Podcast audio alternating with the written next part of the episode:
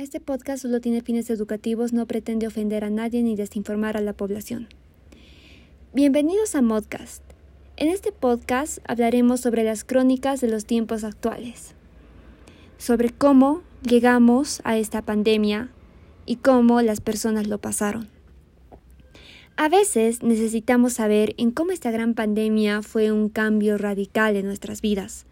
Necesitamos saber el origen por eso creamos este podcast, para saber cómo llegamos a todo esto.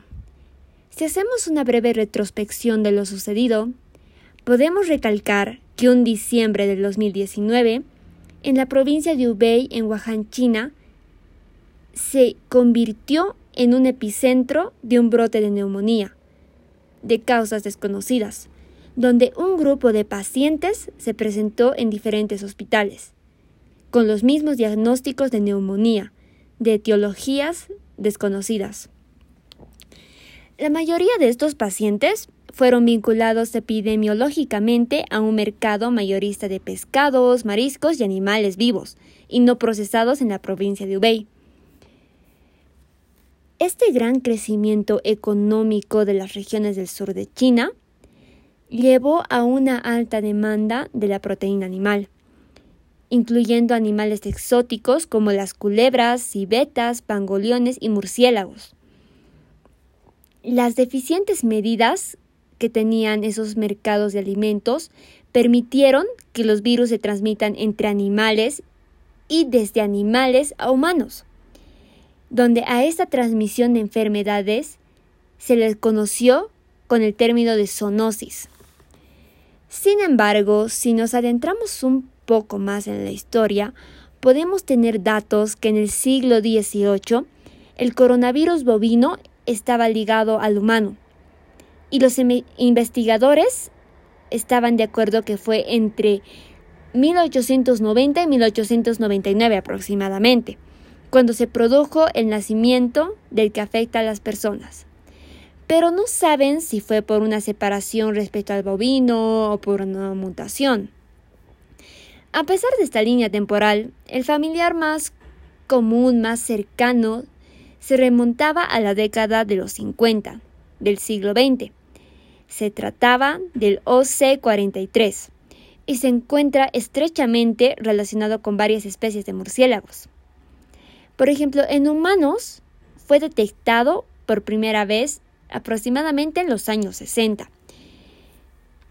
concretamente en las cavidades nasales, y desde entonces han sido identificados seis nuevos miembros de esta familia, siendo el último el SARS-CoV-19, o más conocido como coronavirus.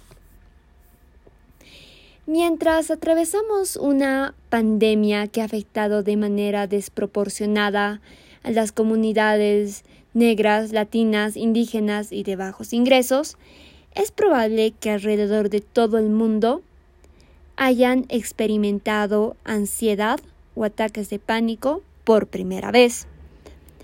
Además que el impacto que la injusticia e inequidad racial tienen desde hace tiempo en todo el mundo, el aislamiento, la pérdida de trabajo, la enfermedad, el fallecimiento de seres queridos y miembros de la comunidad y muchos otros factores estresantes lograron ocasionar que las personas presenten síntomas nuevos o ya conocidos como ansiedad o pánico. El pánico causó en las personas la creación de teorías como que el COVID-19 en realidad no existía, sino que es un complot de la élite global para quitarnos la libertad, o que las primeras versiones de esta débil teoría prevalecieron en la derecha política con la noción de que el nuevo coronavirus no era peor que una gripe escalando a versiones posteriores donde estas versiones influyeron en las protestas en contra de las restricciones. Por ejemplo, en Estados Unidos, en varios estados protestaron debido a que no querían usar el uso de barbijos ni nada por el estilo. Debido a que los creyentes de esta teoría se negaban cada vez en tomar medidas de distanciamiento social, como también se dio esto en Bolivia, que las personas que comían chuño no necesitaban usar barbijos porque el coronavirus era inventado y etcétera, etcétera, ellos ayudaban de una forma directa a que la pandemia se extienda aún más en sus propias localidades, donde aumentaron la tasa de mortalidad. La mayoría de las teorías de conspiración, como los virus a los que se parecen constantemente mutan y llegan a presentar varias variantes que circulan al mismo tiempo, muchos de estos complots y subtramas involucraron a Bill Gates, el creador de Apple, quien se ha convertido en un objetivo de la desinformación proveniente de la derecha y criticaron gentilmente a los expiatorios de Donald Trump, donde hicieron parte a la Organización Mundial de la Salud.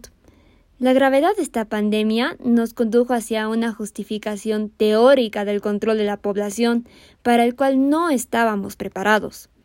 En realidad no es algo nuevo, sino legado por el régimen chino. Durante las últimas tres décadas, la dictadura oriental ha ido perfeccionando los mecanismos de vigilancia de su pueblo, de forma que cuando apareció el COVID ya estaban psicológica y jurídicamente preparados. Sin embargo, nosotros no. La necesidad de saber quién estaba contagiado, quiénes son sus contactos, etcétera, etcétera, redirigían a las democracias parlamentarias occidentales hacia escenarios tecnocientíficos, que hasta hace poco solo podían hallarse en la literatura o en el cine. Cuanto más tardaron en lograr conseguir una vacuna, más estructural fue el acomodamiento psicológico de la población a la realidad que vivimos.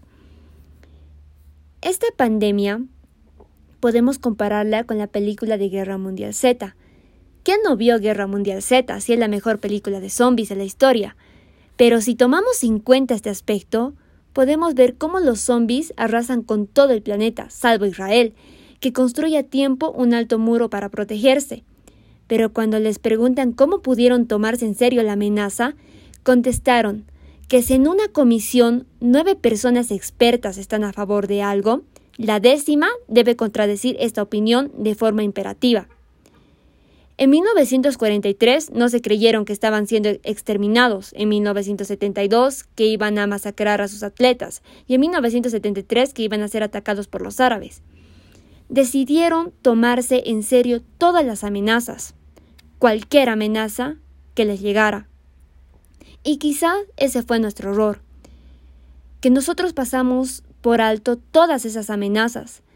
Nos faltó un décimo hombre que contradiga la opinión de forma imperativa, y quizá así hubiéramos estado preparados para la pandemia que pasamos.